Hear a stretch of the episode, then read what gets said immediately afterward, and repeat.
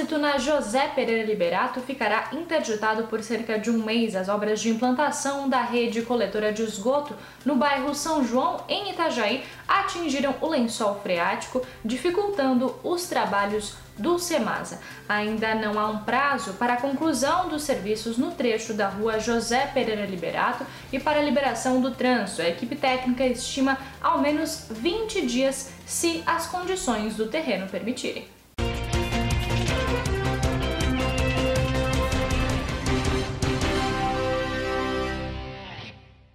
MP pede afastamento de secretários de BC acusados de fraude. O Ministério Público de Santa Catarina denunciou os secretários Gabriel Castanheira e Victor Hugo Domingues, respectivamente secretário de Segurança Pública e secretário de Controle Governamental e Transparência Pública de Balneário Camboriú, por falsidade documental e ideológica.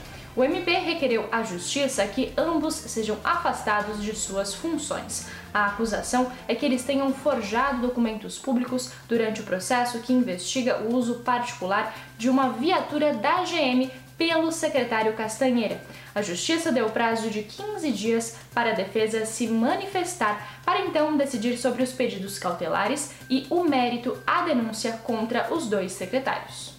Menina de 6 anos é vítima de xingamentos racistas. Uma menina negra de 6 anos foi vítima de xingamentos racistas por parte de sua vizinha em Itajaí. O caso aconteceu no último sábado no bairro São Vicente.